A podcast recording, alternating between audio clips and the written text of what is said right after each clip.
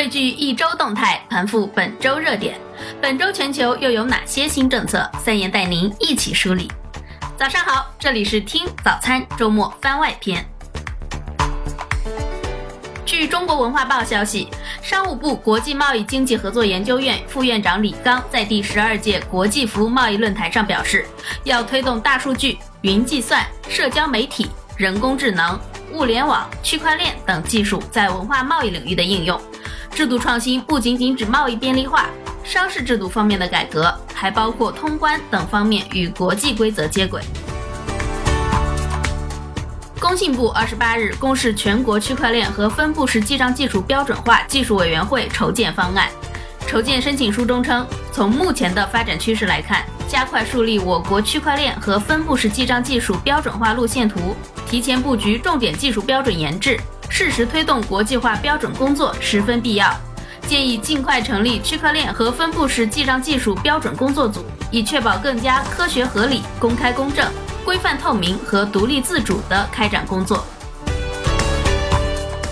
香港证监会二十七日发布二零一七到二零一八年报，在年报中，香港证监会表示，新科技为投资者提供方便，但也带来风险。密切关注加密货币及 ICO 的最新情况，并会在适当时候介入。六月二十五日，路透社消息，日本财政大臣麻生太郎在二十五日下午的参议院预算委员会上，回答委员藤井健史关于虚拟货币交易中获得的利润，若从目前的杂项收入变更为约为百分之二十的申报分离课税，能否得到国民的理解时，表现出了谨慎的看法。韩国金融监督委员会 （FSC） 成立金融安全咨询委员会，并于二十八日召开第一次会议。会议上讨论了区块链实施的现状和未来的安全方向等问题。FSC 官员 Kim Yong-ki 称，将尽力提高整个金融部门的信息安全水平。英国央行负责审慎监管的副行长在一封新信件中警告银行，要注意与加密货币相关的资产。英国金融服务监管机构审慎监管局 （PRA） 首席执行官萨姆·伍兹周四写道：“银行、保险公司和投资公司应采取措施，保护自己免受市场波动和潜在风险投资的影响。出于审慎考虑，对加密资产敞口的分类应该反映企业对所涉及风险的全面评估。”伍兹写道。他补充说，在投资加密货币时，这些分类应该列出潜在风险。据 Cointelegraph 报道，德国联邦议院金融稳定委员会的一份报告指出，加密货币不会对国家的金融稳定构成威胁。该研究报告指出，加密货币市场的波动性很大，并且缺乏普遍接受度。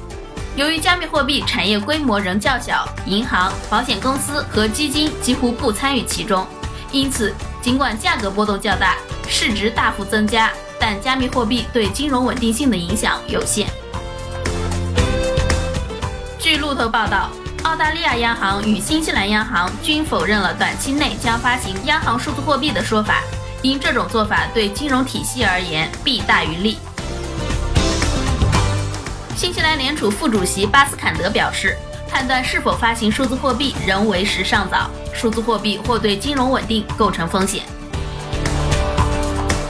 加拿大投资银行监管组织 IIROC 已成立一个工作组。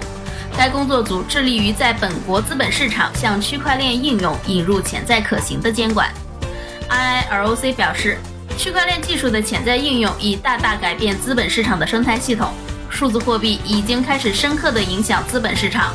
这种影响或直接或间接。为了与快速发展的加密市场同步，IIROC 新成立的工作组将关注区块链技术知识体系的建立。